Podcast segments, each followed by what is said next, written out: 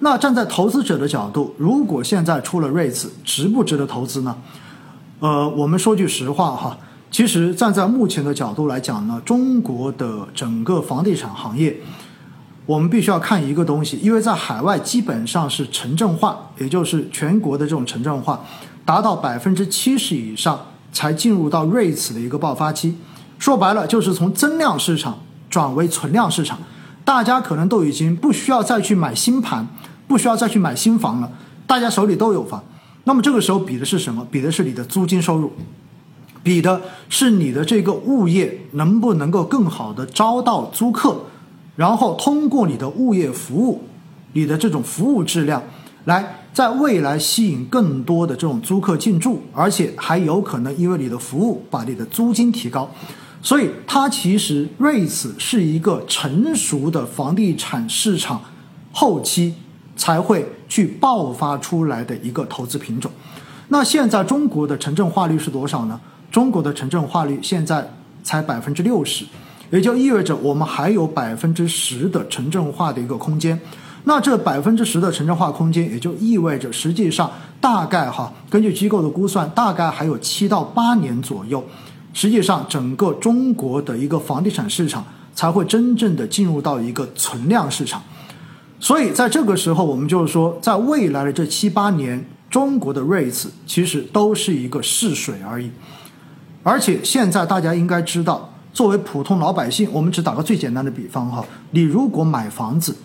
你其实现在最关注的到底是它的租金高不高，还是关注它的房价未来会不会涨？我相信你们关心的都是房价。因为你现在讲强调的都是什么？你现在强调的都是叫做增量市场的这种思维方式，就是低价买，高价把它卖出去，我中间赚差价就 OK 了。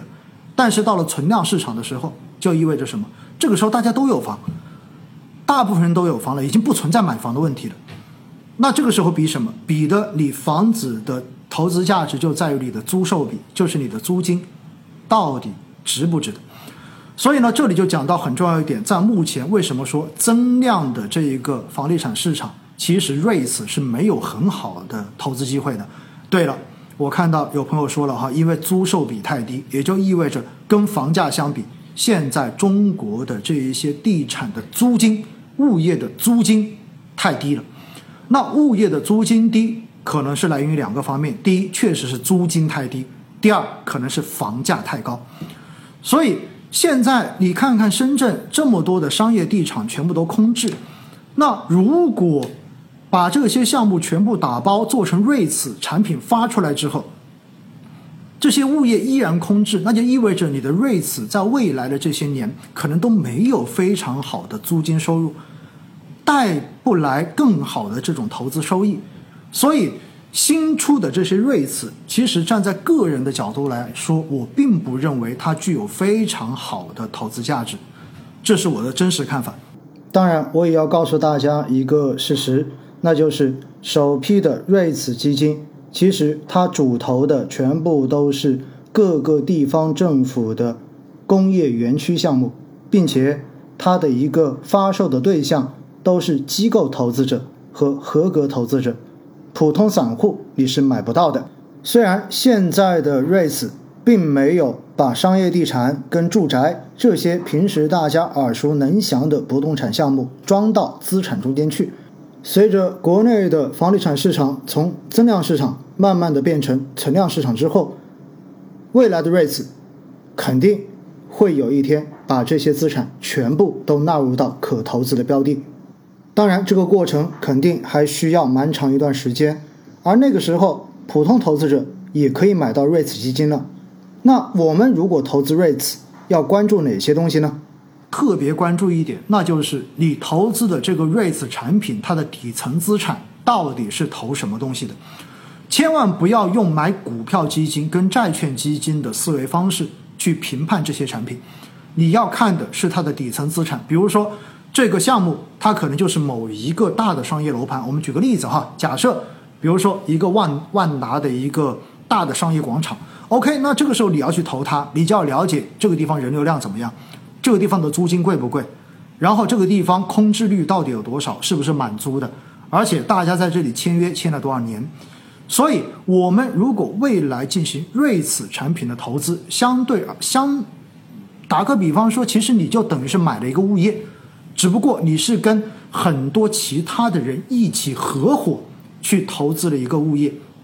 而且你投资的还是一个以收取租金为主的这样的一个物业，而不是说看着它本身的房价未来会不会涨，不是从这个角度去考虑的。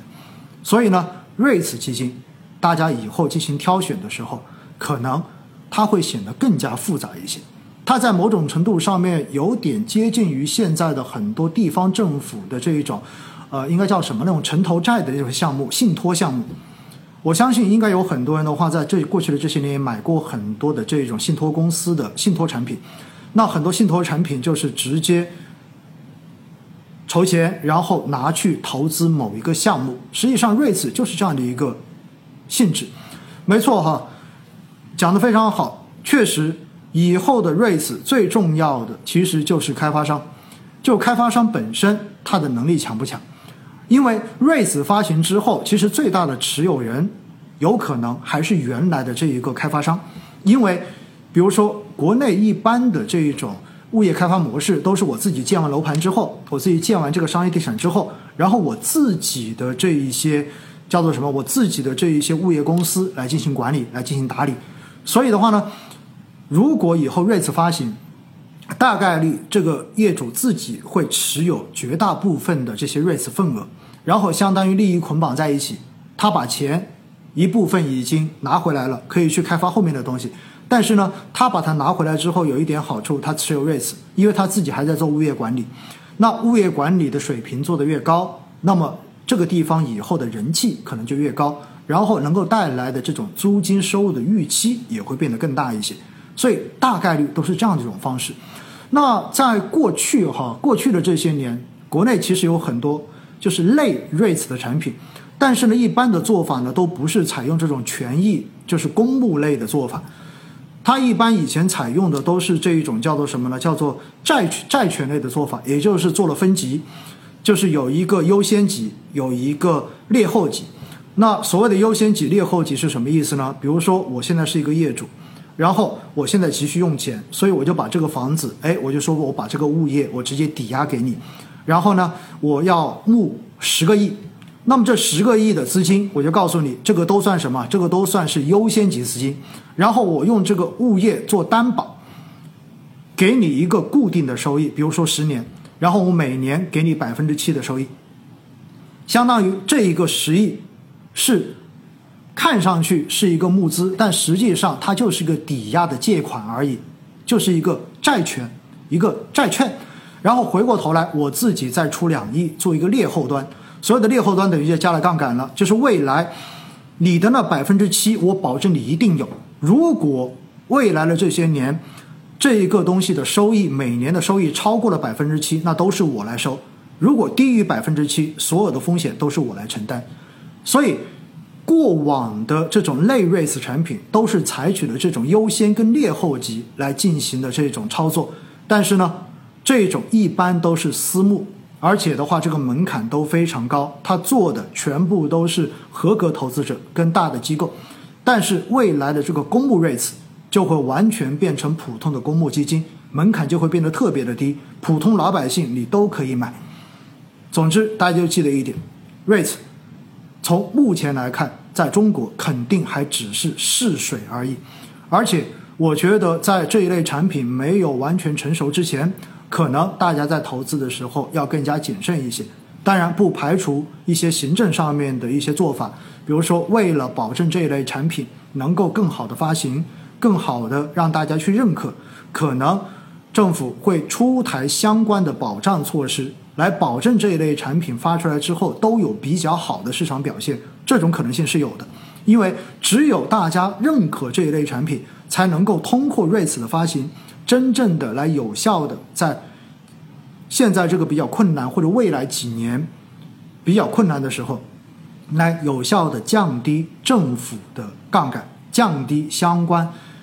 机构的杠杆，然后的话争取能够募集更多的社会资本，然后把它扔到基建项目中间去。所以呢，不排除这种可能性。但是从过往就是海外市场的这个经验来说，至少在中国还要经过七到八年，然后真正的房地产市场进入到存量市场博弈的时候，那么 REITs 将会有爆发性的增长。而且呢，一般来说，从产品的设计跟风险的结构来讲，REITs 产品的这种风险应该是处于股票跟债券中间的那个位置，因为它相当，它跟股票相比呢，它有抵押物，它有物业在，有实实际际的这个东西在，所以呢，相对于它的风险会比股票要小。但是因为它的这个未来的收益又是跟市场挂钩的，所以呢，它又不像。债券类产品有一个票面的利率在给你保证，所以它的风险跟它的风险跟收益应该都是处在中等这样的一个位置。但是我要告诉大家另外一个消息，那就是我今天上午看了一下数据，美国市场上面的公布 rates，它在过去三十年的平均年化收益是百分之九点二，高于股票的百分之七点，好像是七点一，也高于。美国市场债券类的平均收益百分之五点一，所以呢，反而在过去的这三十年，美国市场里面，REITs 是一个非常非常好的投资品种。但是，我想这个原因也很简单，因为美国早就已经是存量博弈的市场了，好吧？我想这就是今天哈关于 REITs 跟大家聊的一些相关的话题，希望大家能够心里有一个基本的概念，知道这是个什么东西，而且知道。如果去投资，我们应该去关注的是什么东西？然后另外呢，就是对于整个市场的一个成熟，它的一个发展的一个概况，心里可以有一个数。